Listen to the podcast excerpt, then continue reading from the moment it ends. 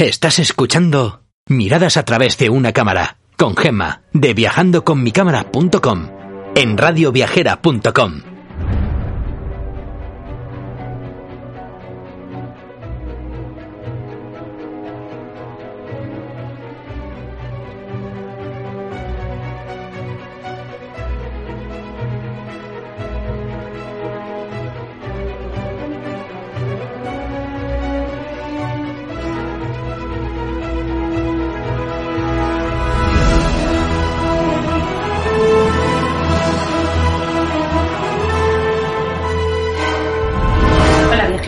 aquí comienza un nuevo programa de radioviajera.com dedicado a acercaros a esos lugares del mundo donde podréis conseguir bonitas fotografías. Soy Gemma de viajandoconmicámara.com y hoy vamos a hablar de dos bonitas ciudades medievales que las encontramos por tierras segovianas. En primer lugar hablaremos de Pedraza y luego lo que haremos será hablar de la bonita Sepúlveda también y nos acercaremos hacia las hoces del río Duratón para hacer unas fotos realmente impresionantes. Así que nada, venga, coged las cámaras que nos vamos a disfrutar.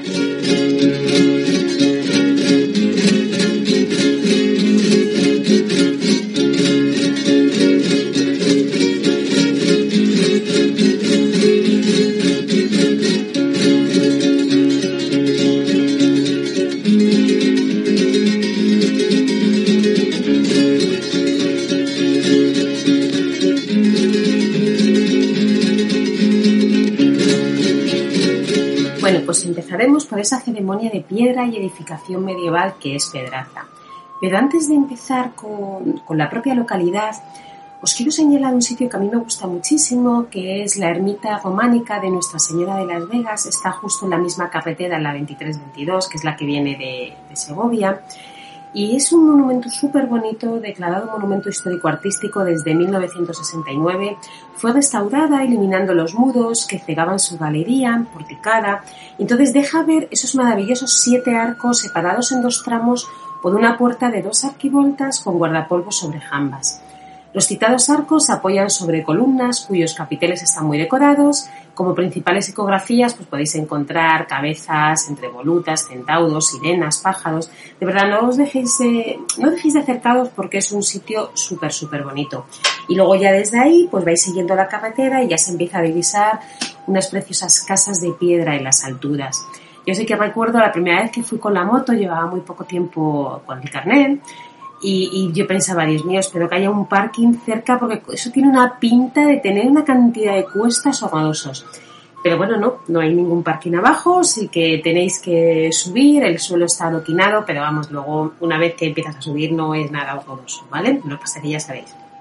El miedo del novato, cuando empiezas dices, Dios mío, cómo se me cale ahí la moto. Pero nada, nada, es súper fácil y, y está fenomenal. Atravesáis el arco de la villa, que se puede ver un escudo de Íñigo Fernández de Velasco, y luego a la izquierda, tras pasar por la vieja cárcel, se llega a una gran esplanada donde no hay ningún problema para dejar allí el coche, la moto o con lo que vayáis. Es verdad que es un pueblo con muchísimo, muchísimo turismo, con lo cual si llegáis tardecito, eh, bueno, pues podéis encontrar problemas para dejar el coche. Pero vamos, si vais un día normal y a una hora normal, tampoco, tampoco pasa nada. Eh, la vieja cárcel es una de las visitas más realizadas en la localidad. Se han conservado tanto las oscuras celdas como la sala de prevención donde se retenía con grilletes a los presos. En las celdas se reunían hasta 15 presos y los que eran condenados por delito de sangre, pues nada, eran arrojados a las mazmorras de donde ya no podían salir. Hay una visita guiada que te cuentan, bueno, pues cómo se realizó, la restauración. La verdad es que está, está bastante bien. Esta bonita villa medieval es una de las mejores conservadas del país y siempre se dice de ella, bueno, se llama Pedraza de la Sierra, ¿vale? Pero siempre se dice que se perfuma cada día con el humo de las chimeneas y la preparación lenta y artesanal de un buen cochinillo asado segoviano.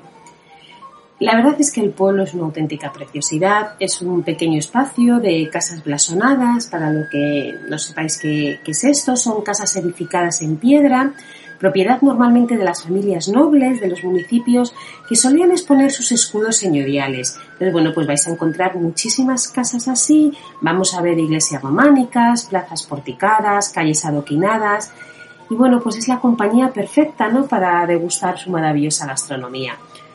La villa tuvo su mayor esplendor durante los siglos XVI y XVII debido a la calidad de la lana de oveja merina que se exportaba a otras regiones del norte de Europa. Pero la localidad había nacido muchísimo antes y con otros nombres que precedieron al actual. Por ejemplo, Petradia se llamaba en la época romana, Petrazán o Petracia Serrana. Todavía se puede observar la antigua muralla del siglo XV que fue rehabilitada en el año 2011. En el centro de la localidad vais a encontrar eh, la Plaza Mayor o la Plaza del Ganado, con sus casas de color tierra, donde todavía sus fachadas desprenden innumerables símbolos heráldicos de algunas de las familias más poderosas de Castilla. A mí fotografía de esa plaza me gusta muchísimo, me gustan mucho también sus, sus pórticos, si los cogéis en diagonal ya sabéis, quedan preciosos. Y la verdad es que la iglesia, por ejemplo, de San Juan Bautista, en cuyo interior podéis encontrar elementos del barroco, em, también es muy bonita porque tiene una tiene lo que es una pila bautismal muy chula del siglo XIII. También acordados que alberga la imagen de la Virgen del Carrascal, que es la patrona de la localidad. Eh, esas fotos ahí son fantásticas y, bueno, pues esa mm, fantástica balconada del ayuntamiento es una de las imágenes que más veces vais a ver fotografiar o, cuando leáis algo sobre Pedraza siempre sale, porque realmente es una auténtica maravilla. Si paseáis por la calle Real o por la calle Mayor, bueno, pues es una auténtica delicia, el espacio parece suspendido en el tiempo, la gran riqueza que ofrecen sus fachadas y la armonía en los trazados que se admira en toda la localidad ha servido de escenario para muchísimas series de televisión, como por ejemplo Águila Roja o Isabel, Toledo, etcétera, con lo cual ahí también vais a poder hacer muchísimas fotos muy bonitas y si las ponéis en color sepia, bueno, pues van a ser fotos muy antiguas, ¿no? También en blanco y negro. A mí la, realidad es que me gusta mucho en color porque vais a ver que en muchos de los balcones hay muchas flores y a mí la mezcla de ese color de la piedra con los adoquines, con las macetas de, flores con color me, me, fascina. Bueno, luego vais a poder subir al lugar más alto ¿vale? de, la, de la localidad. Es un lugar privilegiado, está alrededor de un precipicio y un foso y se encuentra, por supuesto, el qué? Pues el castillo. Y ahí vais a poder hacer unas fotos muy muy bonitas. Este fue construido en el siglo XII sobre restos de fortificaciones anteriores romanas y árabes y fue reedificado en el siglo XV por la familia de los Herrera. Desde ese momento ha sufrido varias edificaciones, ya que ha tenido varios dueños, como por ejemplo los duques de Frías o la familia Velasco. Esta bonita fortificación ha sido escenario de leyendas y testigo de momentos históricos, como por ejemplo fue la prisión de los hijos del rey Francisco I de Francia. Este castillo fue abierto al público y hoy lo que alberga es el Museo del Pintor Ignacio Zuluaga, quien compró el castillo en el año 1926 y tras arreglar sus torres montó en una de ellas su taller. A mí la verdad es que es un sitio que, me gusta muchísimo y sobre todo las vistas, o sea, me parecen fascinantes, ¿no? Em, esta preciosísima villa, además de ser bonita ya per se, ¿vale? Sí misma ya es una auténtica preciosidad, tiene em, un evento que realmente es famoso a nivel no solamente nacional, sino también internacional, pero bueno, fundamentalmente nacional, y es lo que se conoce como la Noche de las Vegas. Es un escenario idílico que invita a soñar a todos los que nos acercamos ¿no? en, en esa época que es el primer y segundo sábado de julio. La gran fiesta es espectacular, convierte a la localidad en un escenario mágico cuando llega la noche cae el sol y se empiezan a encender las más de 60.000 mm, velas por todos los balcones, ventanas, calles y todos los rincones del pueblo y desaparece lo que es el alumbrado público, con lo cual solamente tenemos esa iluminación. Se organiza también el concierto de las velas en la plaza y durante más de tres horas el sonido de los violines inunda el espacio, haciendo que la atmósfera sea, bueno, pues realmente mágica, ¿no? Eh, también es bastante conocido a nivel nacional sus fiestas patronales, se celebran a primeros de septiembre, se lleva a cabo la procesión con la imagen que os he dicho antes, ¿vale? La que de la Virgen y sus famosos encierros. Eh, acordados, y os lo digo porque a mí me ha pasado, si vais en época de fiestas, Cuidado porque no os podéis mover por el pueblo así con toda tranquilidad porque realmente van cerrando calles para que vayan pasando los toros y entonces os podéis encontrar pues como me pasó a mí que cuando me iba a ir me cerraron allí y estuve bueno pues pues un buen ratito esperando no así que realmente no os perdáis esta ciudad es una gran galería de fotografía y es una auténtica maravilla.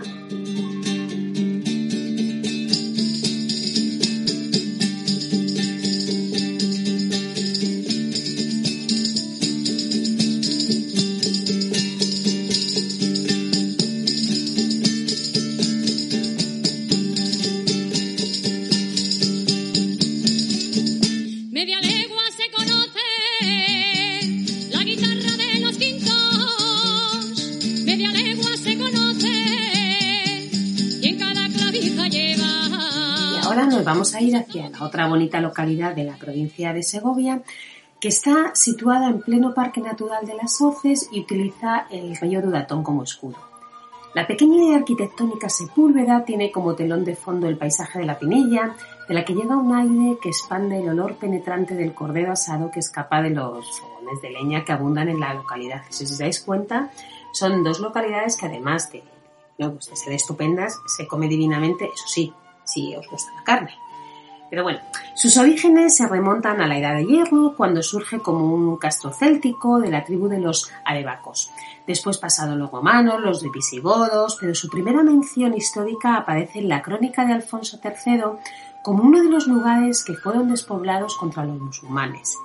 Luego fue repoblada por Fernán González en el año 940 y ya en el siglo XI, en la época de Alfonso VI, la villa aparece constituida como entidad política territorial. Dado el pasado que tiene, la histórica localidad poseía una muralla del que hoy todavía se conservan restos como el tramo del Trascastillo y el del Postiguillo, así como cuatro de sus puertas eh, de las siete que realmente había.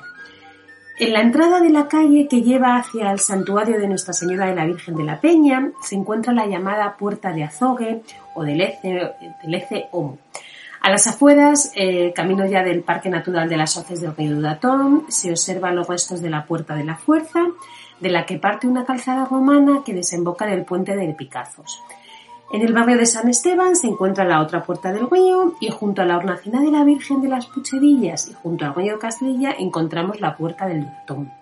Así que ya sabéis, fotitos en cada una de ellas porque cada una es diferente y bueno, pues son fotos súper bonitas, ¿no?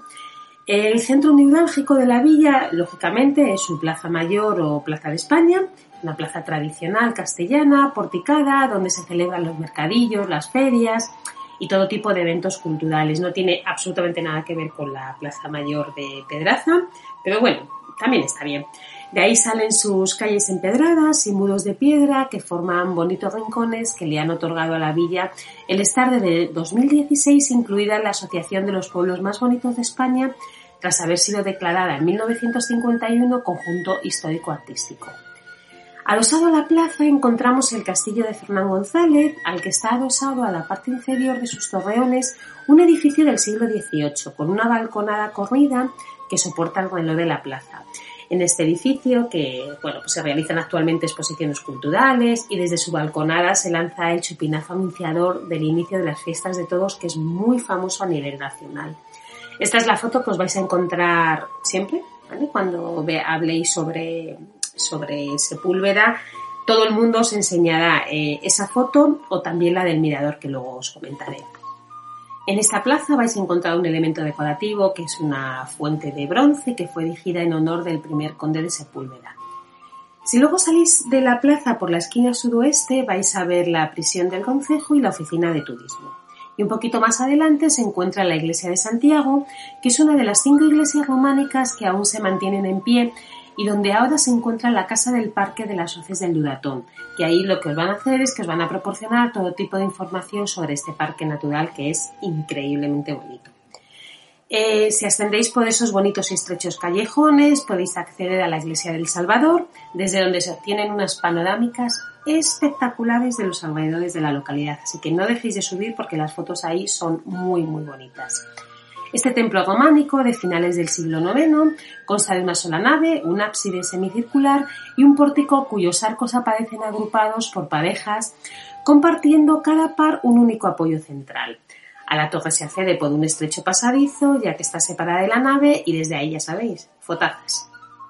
Bueno, luego si avanzamos, se pasa por la iglesia románica de los Santos Justo y Pastor, que data del siglo XII, el cual en la actualidad alberga el Museo de los Fueros. Fue declarada Monumento Nacional desde 1931 y está situada intramuros, es decir, tras la Puerta de Azogue.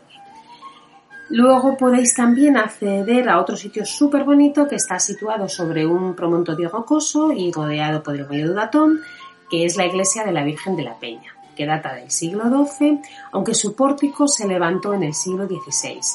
Aquí destaca su tímpano, de característica única en la provincia, y una planta idéntica a la que hemos visto anteriormente en la iglesia del Salvador.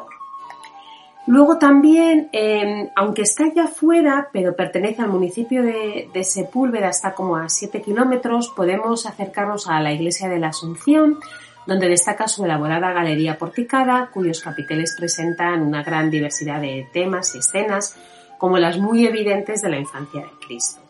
También es importante la colección de panecillos y metopas repartidos por todo el templo.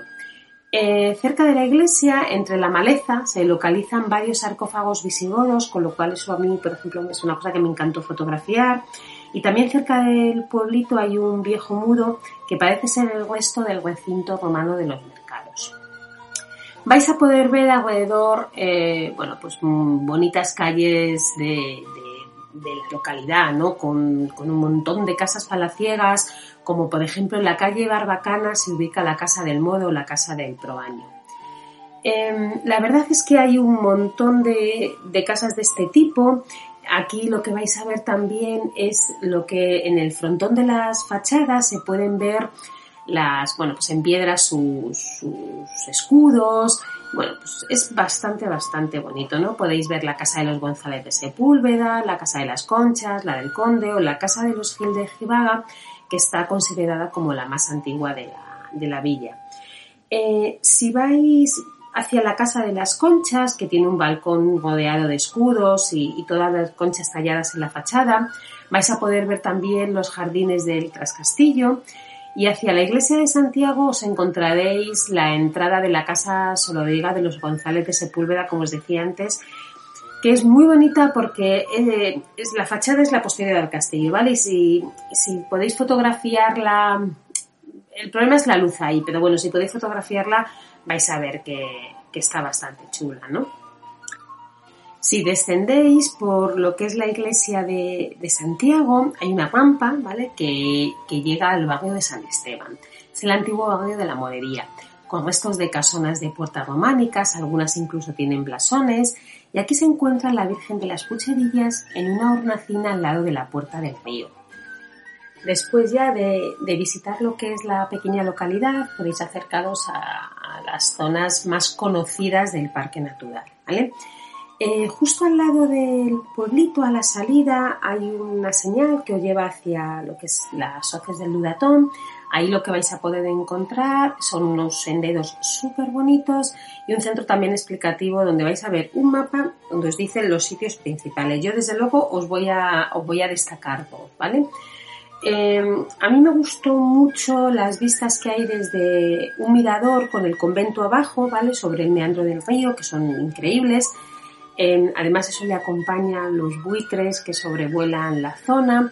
Y este monasterio franciscano fue fundado en el siglo XIII y se encuentra en estado de ruina, como otros tantos bienes españoles, ¿no? Que le llegó su, ocaso tras la desamortización. Em, ahí la verdad es que para fotografiar ese monasterio lo mejor es hacerlo navegando por el río, ¿vale? Pero bueno, en las posibilidades del parking hay un pequeño negocio donde alquilan canoas, pero no en todas las épocas está. De todas maneras, el acceso hasta ese mirador no es muy sencillo, hay que tomar una pista forestal desde Sebulcor hasta llegar a una especie de parking y en él salen ya dos caminos, ¿vale? Y hay que coger el de la izquierda. Em, a mí esas fotos me encantan, ¿vale? Con lo cual, si no podéis hacerlo desde la canoa, eh, hacerlo desde arriba porque es una auténtica maravilla. Y el otro sitio que también me gusta mucho es el Mirador y la Ermita de San Frutos, que quizá eh, es lo más conocido del parque, ¿vale? Se llega a ese parking desde una pista de unos 4 kilómetros que sale desde Villaseca, no hay ningún problema para ir ni en moto ni en coche, porque la verdad es que la pista, vamos, se, se llega bien, ¿no? Después, bueno, pues nada, aparcáis allí y hay unos cientos de metros para disfrutar realmente, para mi gusto, de las mejores panorámicas del cañón. Veis al fondo la ermita de San Frutos y es impresionante. Eh, tened cuidado al sacar las fotos porque ha habido auténticas barbaridades, os vais a emocionar y entonces vais a vais a intentar llegar a todas partes y la verdad es que es un sitio donde no está la seguridad a nivel de que no hay, bueno, pues como te bajes mucho te caes, ¿vale? Con lo cual, tened cuidado. Es un sitio de verdad maravillosísimo. Desde este mirador em, podéis ir hacia la ermita de San Frutos, que está ubicada en un antiguo monasterio sobre el meandro del río. Fue declarada Monumento Nacional en el año 1931 y no está exenta de leyendas, ¿no? Cuentan que San Frutos, patrón de Segovia, abrió una grieta en la roca para evitar el paso de los musulmanes hacia Sepúlveda. Eso hoy, para salvar la grieta, hay que atravesar un puentecito de piedra que se construyó en el siglo XVIII. En la actualidad, junto a la ermita se encuentran los restos de una necrópolis visigoda. A mí personalmente es la zona que más me gusta, aunque debo reconocer que si vais en canoa, la parte de ese monasterio también es una auténtica maravilla. Así que nada, en cualquiera de las dos maneras, no dejéis de ir a estos sitios porque de verdad que merece mucho la pena las fotografías que podéis hacer allí y bueno, pues visitarlos que son una auténtica gozada. Y bueno, viajeros, espero que os haya gustado nuestro pequeño recorrido por estas dos pequeñitas localidades. Os animo a escucharnos en radioviajera.com y a bajar los podcasts a través de las diferentes plataformas y como siempre ya os digo, si queréis ver alguna de las fotitos que hemos comentado, tenéis alguna duda, os podéis poner en contacto conmigo a través de viajandoconmicamera.com que yo estaré encantadísima de compartir con vosotros cualquier información. Así que nada, si os apetece, nos vemos la semana que viene para visitar otro precioso lugar de nuestro maravillosísimo continente. Que paséis una feliz semana.